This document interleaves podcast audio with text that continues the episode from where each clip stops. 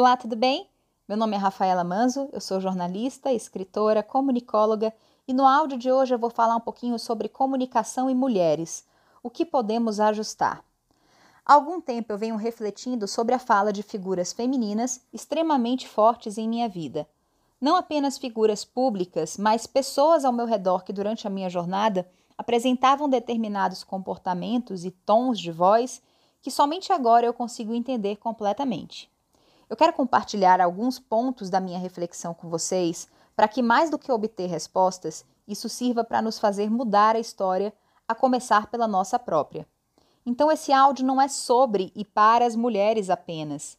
Esse áudio é especialmente para que os homens tomem consciência de quão importante para nós é saber que vocês conhecem os fatores que influenciam o nosso comportamento, o nosso jeito e a nossa comunicação diariamente sobretudo que nos ajudem a incluir mais respeito, compaixão e empatia em nossas relações, não importa o seu gênero.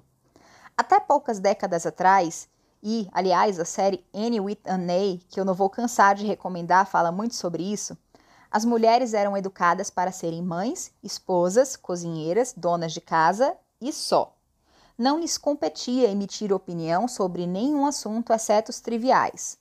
O direito ao voto também é uma conquista recente. A busca pela perfeição, que se revelava sobretudo na beleza e cuidado com seus corpos, era constante. E a pressão por atender às expectativas alheias de perfeição desses papéis castigava suas almas já sensíveis. Acontece que, para início de conversa, a gente precisa aqui assumir que viemos com equipamentos diferentes. Não, não somos iguais aos homens. O mundo seria terrível e até inviável se povoado apenas por eles.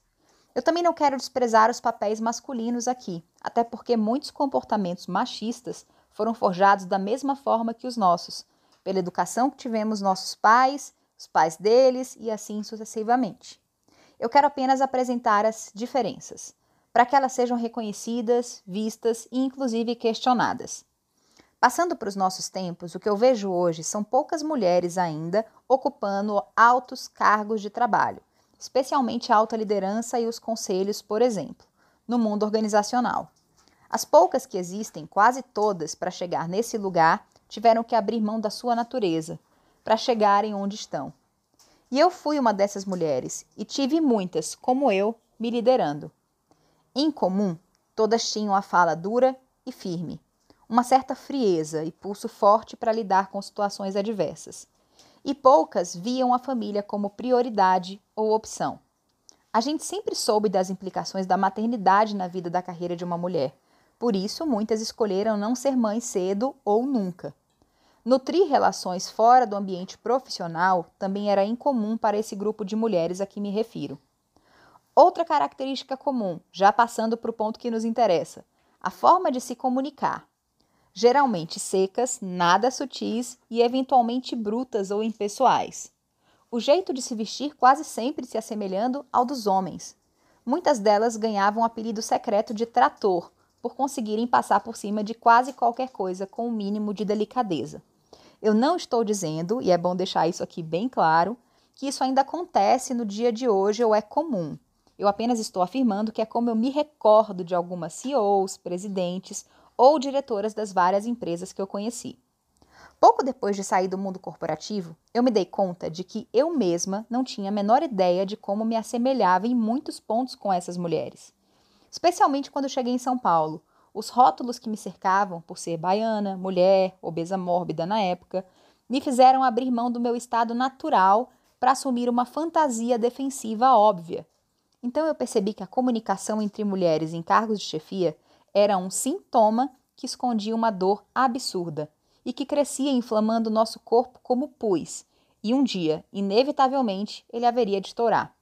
A dor de não sermos quem somos em nosso estado natural. O fato é que evoluímos como o mundo, porém passamos a ocupar papéis demais, e muitos deles, que deveriam ser divididos com os homens, já que as regras mudaram dos dois lados, não são. E isso cansa. Mais cedo ou mais tarde, além de machucar, isso cansa.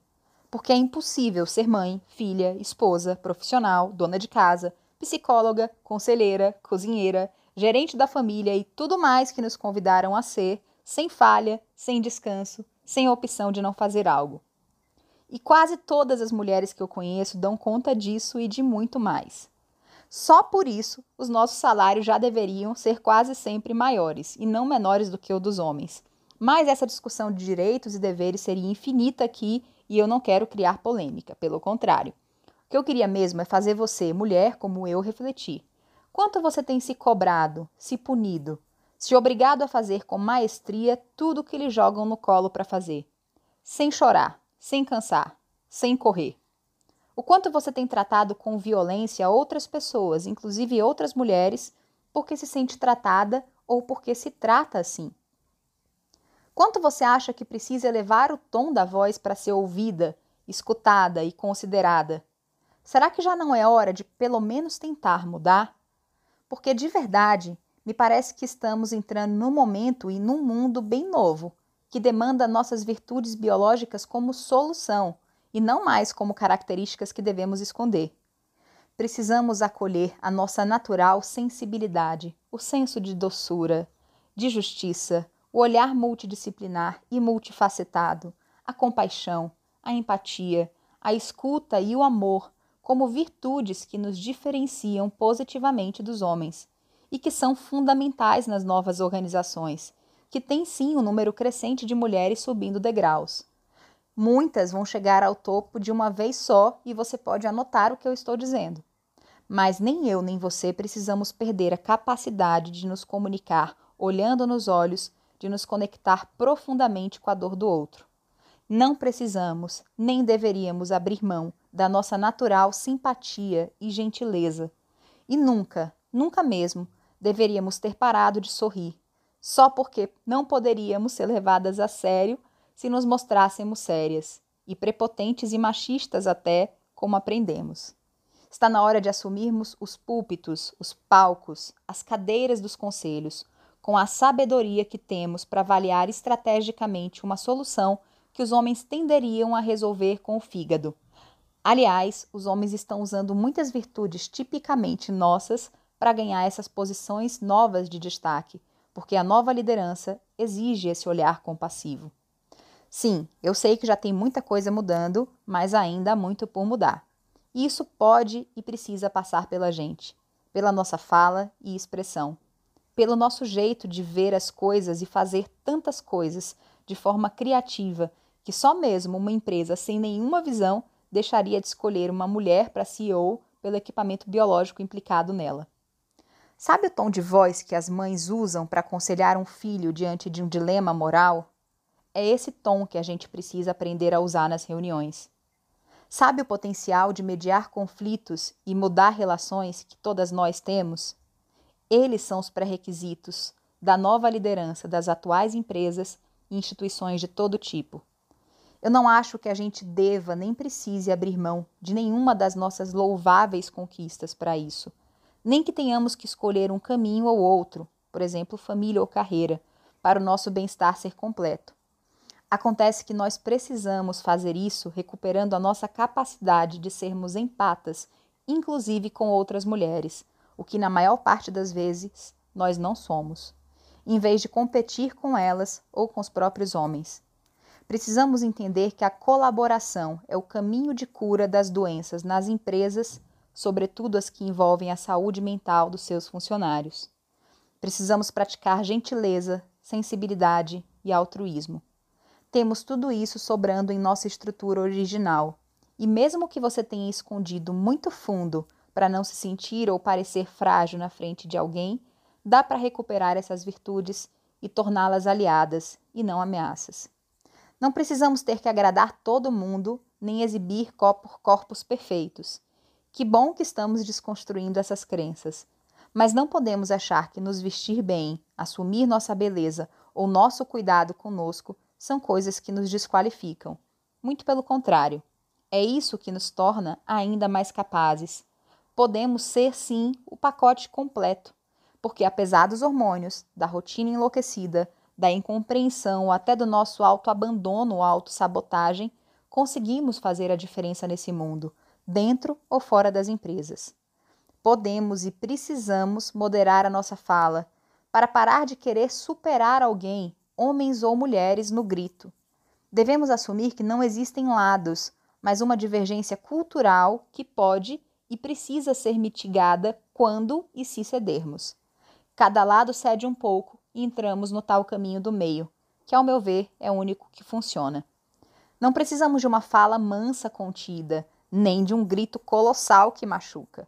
Podemos encontrar um tom de voz adequado para que nossas vozes continuem sendo escutadas e nossas ideias sejam levadas em consideração.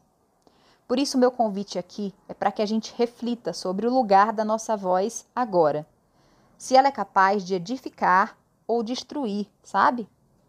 Quando conseguimos derrubar todos os muros que historicamente dividiram os homens e as mulheres, colocando muitas vezes uns contra os outros, podemos construir de mãos dadas belas pontes, sem medo, ofensa, assédio, humilhação, desrespeito ou desigualdade. Aliás, logo essas palavras já nem farão parte do vocabulário das organizações e do mundo. Então a gente já pode exercitar tirar elas do nosso vocabulário agora. O jeito melhor de fazer isso é parar de fingir ser o que não somos e assumirmos o que temos de melhor em todos os lugares, usando todos os recursos que generosamente nos foram dados pela natureza, inclusive e principalmente a capacidade de criar, de gestar, de dar vida a um novo mundo. Ele já está em processo de parto. Um abraço e até as próximas.